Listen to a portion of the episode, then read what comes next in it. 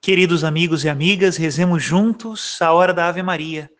Em nome do Pai, do Filho e do Espírito Santo. Amém. Rainha do céu, alegrai-vos, aleluia, porque aquele que merecestes trazer em vosso seio, aleluia, ressuscitou, como disse, aleluia. Rogai a Deus por nós, aleluia.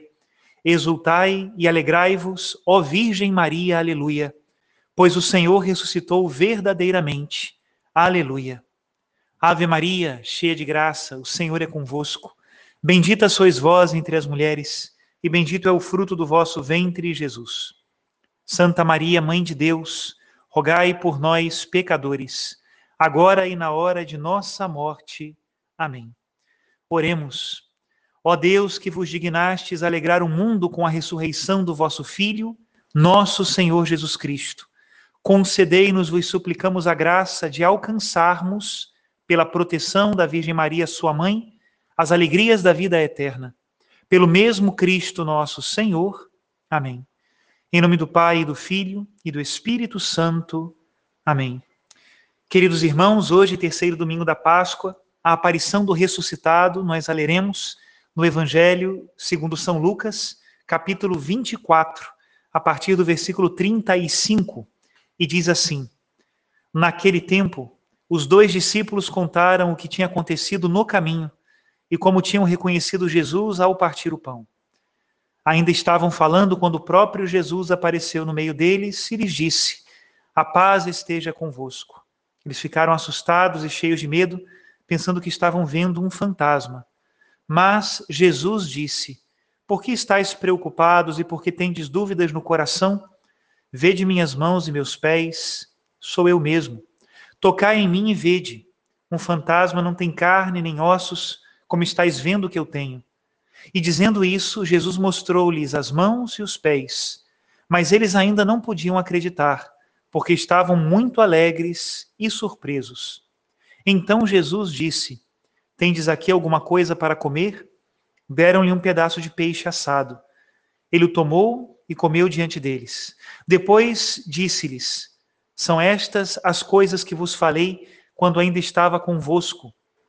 Era preciso que se cumprisse tudo o que está escrito sobre mim na lei de Moisés, nos profetas e nos salmos. Então Jesus abriu a inteligência dos discípulos para entenderem as Escrituras e lhes disse: Assim está escrito: O Cristo sofrerá e ressuscitará dos mortos ao terceiro dia e no seu nome serão anunciados a conversão e o perdão dos pecados a todas as nações, começando por Jerusalém. Vós sereis testemunhas de tudo isso.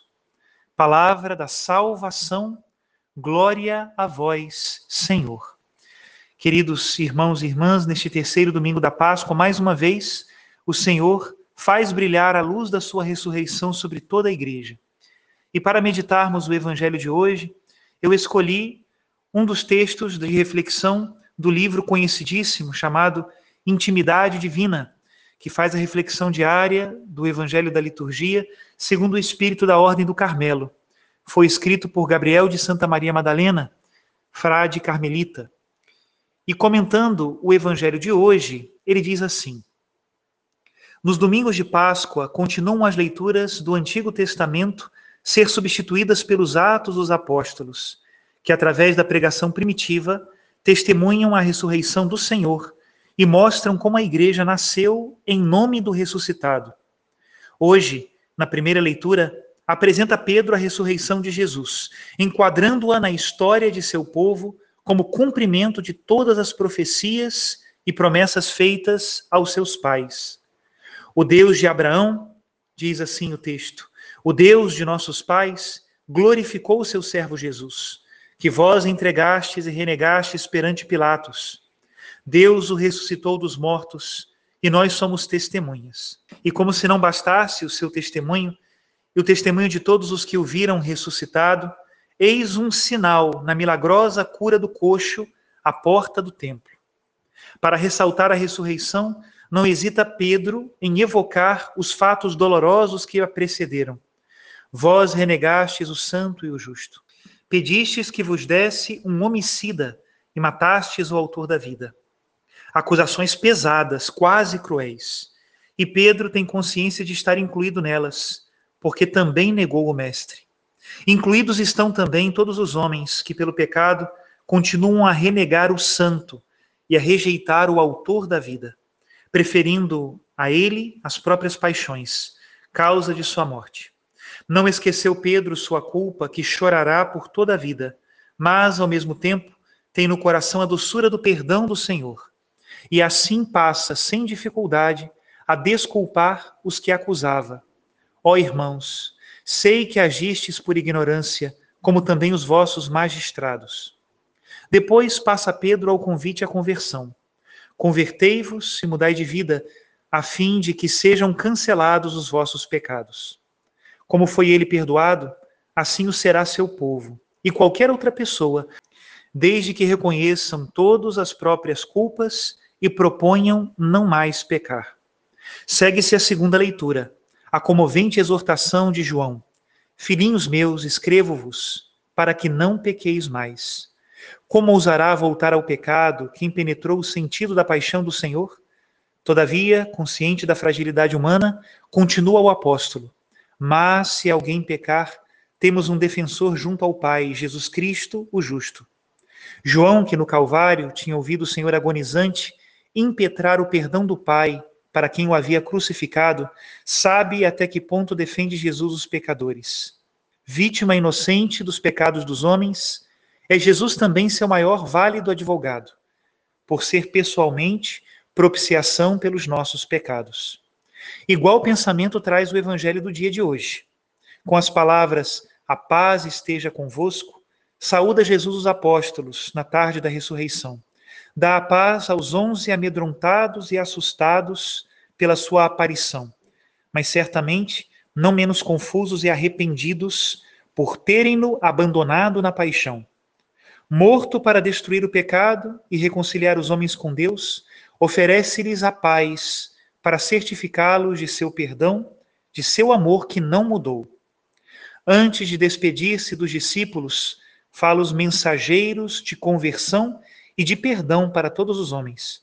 Deverão pregar em seu nome a todas as nações a conversão e o perdão dos pecados, começando por Jerusalém. Assim, a paz de Jesus é levada a todo mundo, justamente porque ele é propiciação pelos nossos pecados, mistério de seu amor infinito. Diz assim o prefácio da Páscoa no nosso missal romano: Ó Cristo, nossa Páscoa, imolado pela nossa salvação, Rei da Glória, continuais a oferecer-vos e a interceder por nós como nosso advogado. Por nós sacrificado, não mais morrereis, e com os sinais da paixão vivereis imortal. Também nos diz São Bernardo de Claraval, no seu comentário sobre o Cântico dos Cânticos: Senhor, que nos dais? Dou-vos a paz, deixo-vos a minha paz. Basta-me isso. Aceito com gratidão o que me deixais Estou contente assim, e certo de que aí está todo o meu bem. Paz quero, paz desejo, e nada mais. A quem a paz não basta, nem vós bastais. Sois de fato a nossa paz, vós que de dois povos fizestes um só. Reconciliar-me convosco, reconciliar-me comigo, eis o que me basta, meu único necessário. De fato, quando estou contra vós, sou pesado a mim mesmo.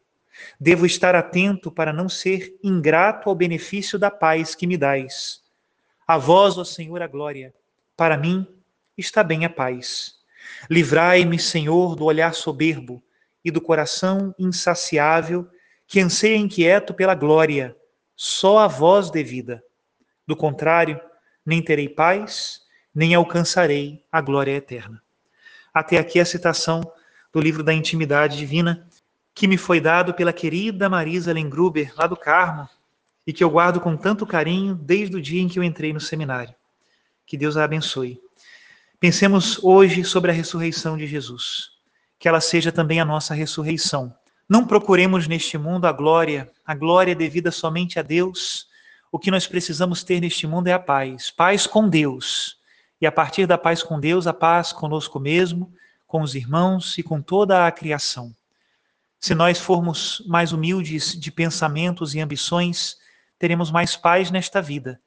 viveremos para sempre satisfeitos na paz de Deus do céu, porque a glória, a glória só é devida a Deus. Que Ele derrame sobre nós a sua bênção, em nome do Pai, do Filho e do Espírito Santo. Amém.